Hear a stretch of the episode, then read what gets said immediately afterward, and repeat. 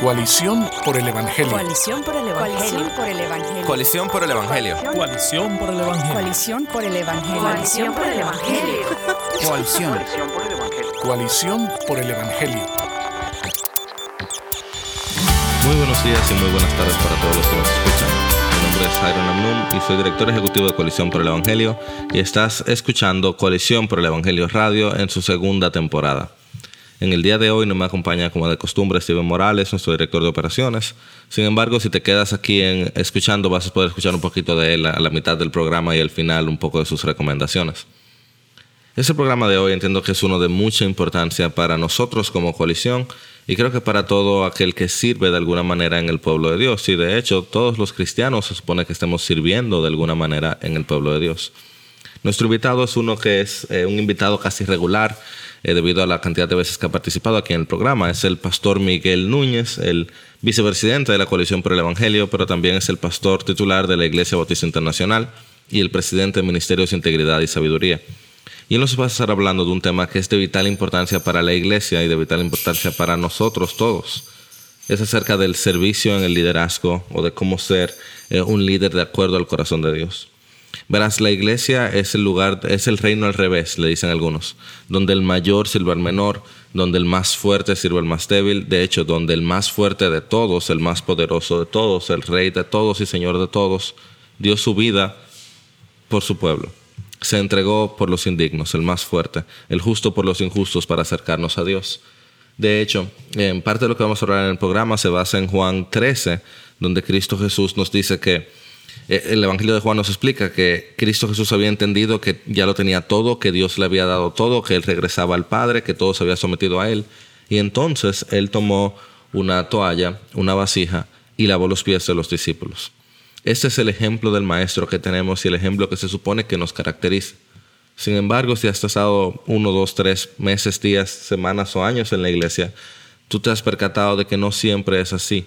Lamentablemente muchos de nosotros, yo incluido, tenemos una tentación a, que otros nos sirvan en vez de servir a los demás, a servirnos de los hombres y no a servir a los hombres. Y esa es nuestra condición caída, ese es nuestro egoísmo, es nuestro orgullo, pero no es lo que Dios espera de nosotros.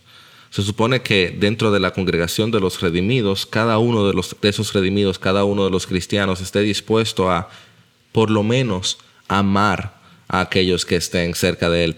De hecho, aún estamos llamados a amar a nuestros enemigos. Y el amor se manifiesta en acciones, el amor se manifiesta en servicio.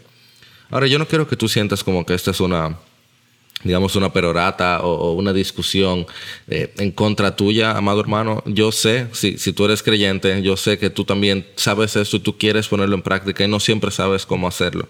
Y es por eso que yo aprecio este programa y aprecio el corazón pastoral del pastor Miguel, que nos ayuda un poquito a animarnos a la vez que nos confronta, como la palabra que sana hiere nos confronta y nos anima a una actitud más humilde en nuestro servicio a los hermanos. Quédate con nosotros en este programa de Coalición por el Evangelio Radio en su segunda temporada.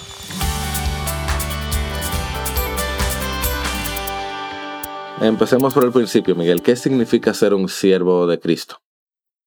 Bueno, yo creo que es una persona que después de haber sido redimido ah, por la obra de Cristo, ha entendido esa redención de tal manera que junto con el apóstol Pablo, él puede vivir, él puede decir, perdón, para mí el vivir es Cristo, de manera que toda su vida, no importa lo que él haga, no importa en qué ámbito de la sociedad, no importa a qué, con qué personas se está relacionando, toda su vida es pensada en términos de lo que Cristo es, los valores del reino de Cristo, en términos de la manera como Cristo le alcanzó y le convirtió en un instrumento para seguir alcanzando a otro. De manera que um, su vida, su profesión, su familia, sus finanzas, sus planes futuros, uh, no tendrían sentido ni dirección si Cristo no fuera el eje central sobre lo cual gira todo eso. De manera que ciertamente Él no simplemente habla o predica de Cristo, enseña de Cristo. Él vive a Cristo, Él vive lo que Cristo proclamó, Él vive para exaltar a Cristo, Él vive para expandir el reino de Cristo. De hecho, él no tiene ninguna otra motivación de vida que no esté relacionada a la persona de Cristo. Yo creo que eso es un siervo de Cristo. En cierto sentido, esa respuesta se fue más a la parte de el de Cristo, excepto es, no tanto del de siervo, excepto al final cuando tú hablaste de exaltar a, buscar que, en cierto sentido, a quitarte del medio para que sea Cristo el que luzca. Es ahí donde ya se lo aparta de servicio. Bueno, el, el siervo obviamente, como su nombre lo dice, sirve. De lo contrario, si no sirve, pues no sería un siervo. La razón por la que me fui por ahí, pero tienes razón que había que amplificar eso, es porque un siervo vive solamente para su amo, sus planes, su mente, sus ideas, su propósito y engrandecer todo lo que su amo es. Pero su disposición es justamente eso, hacer, hacer lucir mejor siempre a su amo, complacer a su amo, deleitar a su amo. Él siente deleite cuando deleita a su amo. Entonces, en ese sentido, él le sirve, pero él le sirve en las áreas y en la forma y en el tiempo en que su amo desea que él sirva. De manera que eso va a implicar servirle a los hombres, porque su amo no está aquí abajo ahora mismo caminando con nosotros, que es Cristo, sino que él tiene ovejas, él tiene personas aquí debajo, aún no creyentes, a quienes Cristo desea servirle como una forma de mostrar quién Dios es. Entonces, cuando él le sirve a ellos, él está siendo un siervo de los hombres, porque eso es lo que implicaría en términos prácticos servirle a su amo, como Jesús le dice a Pedro, Pedro, ¿me amas? Pues cuida mis ovejas, apacenta mis ovejas. Entonces sirve a mis ovejas. Y en eso te constituye en un siervo de ese amo. Hay algo interesante en eso, y es que, según lo que nos estás comentando, muchos de mis deseos, de mis sueños, de mis prioridades, de mi, mis fuerzas, no van a ser utilizados para mis cosas. O sea, mi deseo está supuesto a ser el deseo, de, el deseo del maestro. Así es. Eh, y en cierto sentido, como tú decías ahora, mi deseo debe ser cumplir el deseo de los hombres, siempre y cuando eso le traiga gloria a Dios. Mis fuerzas deben ser para que los hombres tengan más fuerza, no tanto yo. Esto requiere, pero no, no. esto requiere algo como de carácter, ¿no es cierto? Bueno, definitivamente, um, tú no puedes, tú no puedes vivir de esa manera. Si ese amo no ha creado en ti, no ha formado en ti, no te ha impactado, de una forma que los deseos del amo han pasado a ser tus deseos. Pero cuando los deseos del amo han pasado a ser tus deseos, eso solo transforma tu carácter. Ah, y viceversa, tu carácter ah, es moldeado en la medida en que la fuerza de los deseos de tu amo, de la mente de tu amo, del carácter de tu amo, la medida en que la fuerza de eso sobre tu vida te ha ido entonces transformando, te ha ido dando forma, es como que te ha ido poniendo en un molde. Ah, y entonces ahora es cuando verdaderamente tú puedes decir, tú sabes que yo como que siento y pienso y deseo como mi amo piensa, desea hacer las cosas. Y eso es el carácter detrás del cual Cristo ah, está en, cuanto a nosotros. Ah, él vino a hacernos a su imagen. ¿Cómo nos va a hacer a su imagen? Él tiene que impactarnos con su mente, su corazón, sus valores, de tal manera que ahora yo voy tomando la forma del envase que es Cristo, de, por, usar la analogía, de la persona de Cristo. Entonces ahora ahí está mi carácter. Entonces, en cierto sentido, la lucha por tener un carácter como Cristo es una lucha por luchar menos. Porque sea más, menos difícil el tener que hacer la voluntad de Dios y poder someternos más fácilmente al Señor.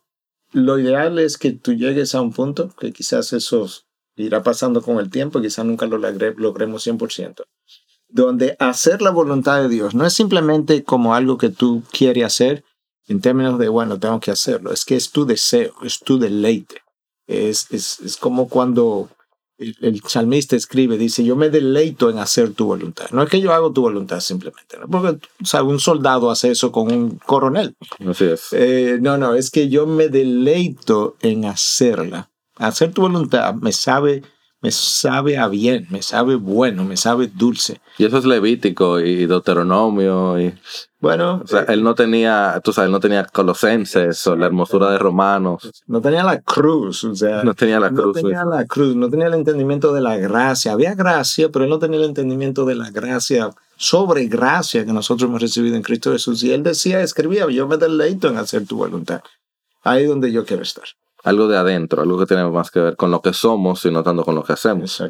Warren Wiersbe decía en su libro Los siervos para Dios que no hay sustituto para el carácter cristiano. No importa cuánto talento tengas y cuánto entrenamiento tengas, si no tienes carácter no tienes nada. Miguel, ¿cuáles serían algunos de los sustitutos modernos, sustitutos que no funcionan al carácter que tú ves en la iglesia en general? Bueno, yo creo que hay varias cosas que se pudieran mencionar. Por ejemplo, talento puede ser un sustituto porque la gente te ve talentosa y te busca por tu talento. Pero eso no implica que yo tenga un carácter detrás del cual la gente está y que va a impactar a la gente. Al final del camino, te voy a mencionar otros, pero al final del camino lo que impacta a la gente es el carácter, no el talento, ah, no la oratoria, no mi personalidad, no lo carismático que yo sea. Todo eso pueden ser sustitutos. Ah, yo puedo ser también una persona muy, en inglés se le dice resourceful, o sea, tengo muchos recursos, no dinero, pero forma de ayudar a otros. Eh, contactos, eh, carisma. carisma, habilidades, gente que puedo llamar para que te ayude. Entonces yo puedo ser buscado por eso. Ah, eso puede ser un sustituto. El mismo, las mismas ocupaciones, yo puedo estar tan ocupado eh, como charlista, como profesor, como predicador, como consejero, que eso me hace pensar que yo tengo un carácter santo y no necesariamente eso implica eso. De manera que el estar ocupado, business, como le dirían en inglés, pudiera ser otro de, los de los sustitutos de, de, un carácter, de un carácter santo. Y lamentablemente, bueno, preparación. Tú sabes, tengo una maestría, tengo un PhD, tengo un doctorado, tengo... Entonces ahora yo pienso que eso es equivalente a carácter santo, que imagínate a dónde yo estoy. No, yo puedo tener varios PhDs y no ser una persona santa. Eso debiera estar relacionado, pero frecuentemente no lo ha estado en la historia de la iglesia, lamentablemente. Entonces yo creo que hay varios de esos sustitutos. Y Satanás mismo tiene varios doctorados en todo tipo de doctrina y enseñanza, y sin embargo su carácter es diabólico. No hay ser humano que tenga tanta preparación como Satanás. Lo puede, nos puede juntar a todos y él probablemente tiene más sabiduría que todos nosotros. Así es. Ahora, tú decías que el carácter es lo que impacta. Yo creo que es una palabra importante porque no es necesariamente lo que encanta. En nuestra sociedad, eh, en YouTube, tú ves personas como Lake eh, Paul, eh, Luke Paul, Logan Paul, son muchachos que no tienen nada que decir, pero todo lo que dicen lo dicen muy bonito y, son, y tienen millones de seguidores, millones de personas que lo buscan. Y genuinamente son niños que, que, no tienen, tú sabes, grandes habilidades profundas, no tienen gran conocimiento, no tienen nada nuevo que decir, pero todo lo dicen bien. Y encantan multitudes. Pero pareciera que esas multitudes son como bien ambivalentes porque duran un año detrás de uno, un año detrás del otro, un año detrás del otro, sin ser genuinamente transformadas. Por eso dices impacta, ¿cierto? Definitivamente, cuando tú ves la persona de Jesús, yo creo que si lo que yo acabo de decir es cierto, de que lo que impacta es el carácter, esa es la explicación a por qué dos mil años después de la muerte de Cristo, Él sigue impactando gente, porque no ha habido nadie ni cerca con el carácter de Cristo. Entonces, yo creo que Jesús atrae gente todavía dos mil años después, porque no ha habido ningún sustituto, ni ningún reemplazo, ni ningún, vamos a llamar, billete falso muy parecido a la persona de Jesús. Y entonces, y todos los hombres en algún momento hemos decepcionado a alguien, hemos desencantado a alguien. Eso ha ocurrido con los mejores de la Biblia. Entonces, eso es el personaje donde tú nunca vas a encontrar una decepción, un desencanto, una falsedad, una doble imagen, una doble moral, una doble nada. Entonces, eso yo creo que es lo que le da la fuerza al personaje de Jesús. Y aún en términos humanos, si tú buscas la historia humana, pensando ya un poquito fuera del personaje Jesús, mientras más carácter los personajes humanos han tenido, mayor ha sido su impacto. O sea que tú puedes ver eso aún antes de llegar a Dios. Cuando llegas a Dios ahora hecho hombre, entonces mayor la fuerza de ese, de ese impacto. Es que el carácter del otro deja huellas y deja huellas profundas. Son cosas que tú, que tú recuerdas, son cosas que te inspiran, son cosas que, que te inspiran más que una frase. La frase tú la olvidas porque es reemplazada por otra frase que puede ser tan buena o mejor que la que tú ayer pensabas que fue, wow, qué frase. Pero tú no puedes hacer eso con el carácter, eso no es tan fácil de encontrar. Tú no encuentras un excelente carácter todos los días que te reemplaza el anterior.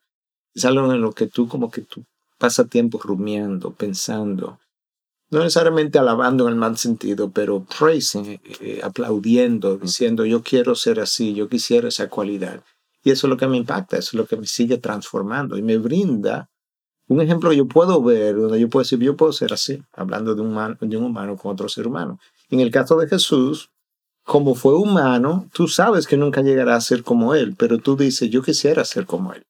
Y tratas de imitarlo. Y eso hace, produce mucho del cambio. Digamos que yo estoy en una posición de liderazgo en mi congregación. Soy pastor, soy ministro, y me estoy dando cuenta de que yo no soy un siervo, de que tengo problemas de carácter. ¿Cuál sería su recomendación, así de manera teórica? ¿Qué, qué pasos yo puedo tomar? Yo creo que hay varias cosas, pero el comienzo de mucha, la respuesta mía a muchas de estas cosas, cuando yo me percato de algo por primera vez, es como la misma, el comienzo por lo menos, y es arrepiéntete, comienza por admitirlo, pero no solamente te quedes en la admisión, ve donde Dios y comienza ahí y confiésate con Dios, pídele perdón a Dios. yo creo que eso es paso número uno. Paso número dos, si tú Ah, puedes ver también que donde tu carácter te ha fallado con tu esposa, tus hijos o con otro, y tienes cosas de las cuales tú puedes ir donde el otro y pedir perdón. Porque el hacer eso es un acto de humillación que contribuye a formar tu carácter, que es lo que tú estás descubriendo que no tienes. Ah, luego yo creo que puedes, debes leer del personaje Jesús, pero para rumiar, para rumiar lo que está viendo, lo que está descubriendo ahora bajo una nueva luz Puedes leer acerca de otros personajes de la historia cristiana también que tuvieron carácter santo, piadosos, que te pueden revelar incluso, que te revelan sus propias caídas del pasado que muestran la tuya. Y sería bueno también tener una especie de mentor o más de uno quizás con el que tú puedas caminar y compartir acerca de lo que estás encontrando y cómo Dios ha comenzado a cambiarte. Y en la medida en que Dios transforma tu vida, tú poder traer cierta transparencia a tu púlpito. Obviamente yo no estoy diciendo que tiene que traer todo lo que tú descubres, porque mucha gente que está ahí escuchando no tiene la madurez para digerirlo, pero dentro de lo que Dios te pueda guiar, puede traer cierta transparencia y, poder compartir la obra de Dios en tu vida, porque eso anima a otros entonces a, a hacer exactamente lo mismo. O sea que tú dices reconocer, arrepentir, y buscar cambiar. No es tan diferente a lo que le a cualquier oveja cuando encuentra falla en su carácter. Definitivamente. Y nosotros debemos guiar las ovejas. Y la primera vez que yo admití en un púlpito que yo tenía temor al predicar fue después que yo escuché a Archie Scroll admitir que él a veces tenía pesadillas la noche antes, que se soñaba que había salido al púlpito en media, en ropa interior y cosas así. Y yo dije, bueno, pues si Archie Scroll, que se pasa la vida hablando, yo tenía mucho menos años que lo que tengo ahora, puede admitir eso. Yo puedo admitirlo. El próximo domingo me tocó predicar en mi iglesia, yo vine a Estados Unidos. Eso fue lo primero que yo le dije. Le dije, estoy aquí, estoy medio tembloroso y con las manos sudadas. Y ahí como que Dios me calmó de una manera sobrenatural. Fue como que, porque yo le dije a ellos, oren por mí y yo voy a orar también. Entonces es una forma de, de tú comenzar a admitir y a cambiar y de transparentarte dentro de lo que Dios te permita que puedas hacer. Pero como tú dices, tal vez yo debo acercarme a algunos de mis eh, compañeros de ministerio y confesar esta falta también, ¿no es cierto? Yo creo que eso es uh, quizá lo segundo en términos de necesito a alguien aquí en la tierra que me ayude a caminar, que me ayude incluso a rendir cuentas. Porque yo lo voy a ayudar a él también. Quizá él mismo tiene cosas que yo estoy descubriendo que él no está descubriendo y que él me puede ayudar. Pero si él es más piadoso que yo, todavía más, él puede compartir conmigo cómo se cayó, cómo tropezó, cómo Dios le, está, le enseñó años atrás, lo mismo que me está enseñando a mí ahora. Y eso me anima a mí a, seguir, a seguir haciendo exactamente la misma cosa. Nosotros somos nuestros peores enemigos cuando no encontramos a nadie con quien caminar, no encontramos a nadie con quien, de quien ah, compartir mis luchas o la obra de Dios. Nosotros hablamos mucho de luchas, pero a mí me gusta mucho hablar de la obra de Dios, porque es verdad que estoy luchando, pero sabes que si es con Dios, no es tanto una lucha es una obra que le está haciendo. Y en eso tú encuentras, yo hago resistencia o, no hago resistencia, pero no es como una, cuando yo pienso en términos de lucha, como que me viene algo negativo a mi mente de una vez. Y yo quisiera que pensar que cuando pienso de Dios, aún en mi lucha, eso es algo bueno, porque es con Dios que lo estoy haciendo. Entonces, en ese sentido que estoy tratando de hablar, como no negativizar esto tanto. Bueno, Miguel, recientemente eh, tú sacaste un libro llamado Siervos para su Gloria. Antes, que, antes de hacer, tienes que ser. Eso es una, una, frase que tú has estado diciendo por muchos, muchos años. Tengo 10 años siendo parte de, de la IBI, la, la congregación que tú pastoreas. Y en este libro tú hablas bastante acerca del mundo interior del hombre. Esas no son palabras que uno escucha mucho entre el mundo reformado y demás, pero yo creo que son palabras muy importantes. De hecho, dedicaste un capítulo, el segundo o tercer capítulo del libro es sobre ese tema. Temprano. ¿A qué te refieres con este mundo interior y a esto de que debemos, el, el siervo de Dios tiene que tener el mundo interior organizado? Bueno, cada vez que tú ves algo en tu vida o en la vida de otro, en su vida que, que, es visible, ¿verdad? Eso es el mundo exterior, porque es visible, que no está bien, tú puedes garantizar que eso tiene que ver con algo en tu mundo interior que no está bien. Nada de lo que sale hacia fuera de mí sale de la nada. Tiene un origen, tiene una raíz, pues tiene una génesis donde eso se produjo. Y eso tiene que ver con mi mundo interior. Ahora, tú dices, el mundo interior, ¿qué es eso? Porque tú lo puedes dejar en un término muy, muy abstracto. Es lo que yo valoro, son mis prioridades, es la organización de las prioridades. Es el carácter santo o no santo que determina qué yo pienso, cómo pienso, cómo decido. Ese es mi mundo interior. Cuando mis prioridades no están en orden, yo voy a tener un mundo desorganizado. Cuando mis valores no corresponden a los valores del reino de los cielos, yo voy a estar predicando una cosa que contradigo con mi vida.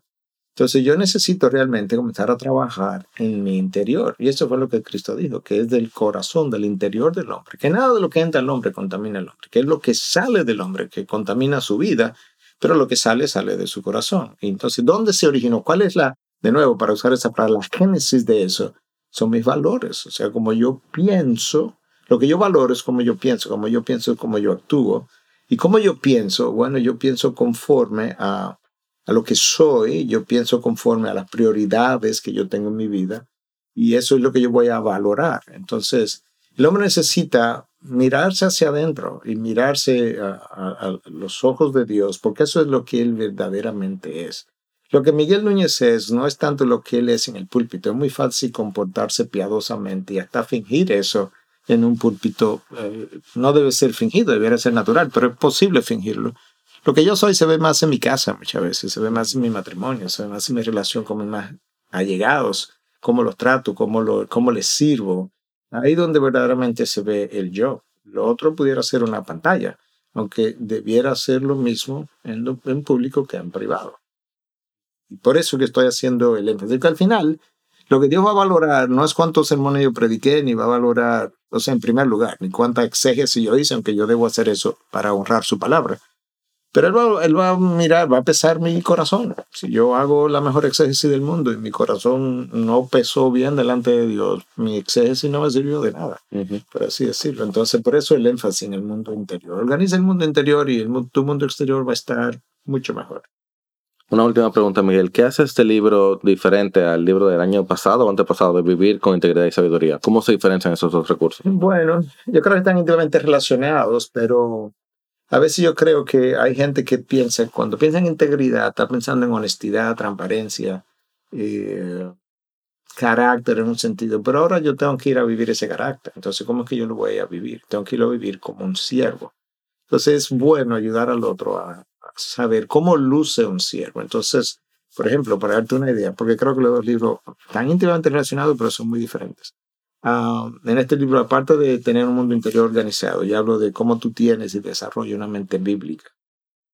¿Qué implica ser un siervo apartado? Que eso tiene que ver con tu mundo de santidad, pero cómo lo cultivo. Quizá el otro te podría hablar de santidad y te digo lo que es, lo que es la integridad. Te doy a definir eso para que te puedas ver en el espejo y decir, oh, me falta santidad o me falta integridad.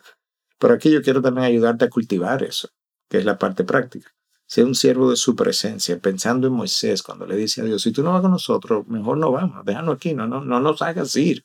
Entonces, ¿cómo es un siervo que está detrás del dador de bendiciones y no de las bendiciones? ¿Cómo tú cultivas eso? Ser un siervo de una vida bien vivida, ser un siervo moldeado por el Evangelio. Hablamos mucho del Evangelio, pero ¿qué implica? Que el Evangelio me ha dado forma. ¿Cómo, cómo luce eso en mi vida? Entonces tú puedes ver que un libro diferente sea un siervo de influencia, sea un siervo de propósito, sea un siervo de su llamado. Dios te ha llamado uh, en la vida secular, en la vida en la vida de iglesia ministerial, que al final del camino las dos son sagradas para Dios. Entonces, como yo soy un siervo que vive ese llamado, le trae gloria a su nombre, disfruto, disfruto mi, si soy médico, ingeniero, economista, barrendero, pintor, yo debo disfrutar eso porque a eso es lo que Dios me llamó, cómo yo vivo eso. Entonces, y cómo entonces le sirvo a Dios en la cultura, le sirvo a Dios en la iglesia, le sirvo a, su propósito de redención, pero le sirvo a su propósito de creación, que es servirle a la cultura. Tenemos demasiada gente queriéndose servir de la cultura, poca gente queriendo servirle a la cultura. Y yo creo que tenemos que servirle a la cultura. Cuando David cumplió su propósito en su generación, David durmió. No dice cuando David cumplió su propósito en la iglesia o en el reino de Dios, ¿no? En su Israel. Fue en Israel, en su generación. Si tú y yo vivimos esta generación es porque Dios entiende que hay algo que esta generación tiene que yo y tú podemos dar porque Dios lo va a dar a través de nosotros. Si no viviéramos en otra generación no hubiésemos existido. Así es, antes de poder hacer todo eso, debemos ser siervos para la gloria de Dios. Exactamente. Y tú vas a ser gozoso. Gracias por escuchar esta entrevista edificante de Jairo Namnun con el pastor Miguel Núñez, pastor de la Iglesia Bautista Internacional en Santo Domingo. Personalmente estas conversaciones siempre me bendicen. Seas pastor, anciano, maestro u oveja en tu iglesia, todos podemos aprender mucho sobre el liderazgo y el servicio a los demás, que a fin de cuentas son una en la misma cosa. Como dijo el pastor Miguel, nuestro liderazgo no es para señorear nuestro poder sobre otros o para controlar a otras personas, sino para servirles como Cristo lo hizo con nosotros. Entonces, si te edificó esta entrevista y te gustaría aprender más, te recomiendo buscar el nuevo libro del pastor Miguel Núñez, Siervos para su Gloria. Antes de hacer, tienes que ser. Este libro está disponible en cualquier librería donde vendan libros de Lifeway o BNH Español, particularmente la librería de la Iglesia Bautista Internacional, que está abierta los domingos y miércoles en la noche. Y también lo puedes adquirir en línea por Amazon o en formato digital en Amazon Kindle o en la misma página de la casa editorial BNH Español. Mi nombre es Steven Morales y quiero agradecerles por escuchar nuestro programa esta semana y gracias también a Radio Eternidad por todo su apoyo. Esto ha sido Coalición Radio. Les deseamos un feliz fin de semana y nos vemos en la próxima. Coalición por el Evangelio. Coalición por el Evangelio. Coalición por el Evangelio. Coalición por el Evangelio. Coalición por el Evangelio. Coalición por el Evangelio. Coalición. Coalición por el Evangelio.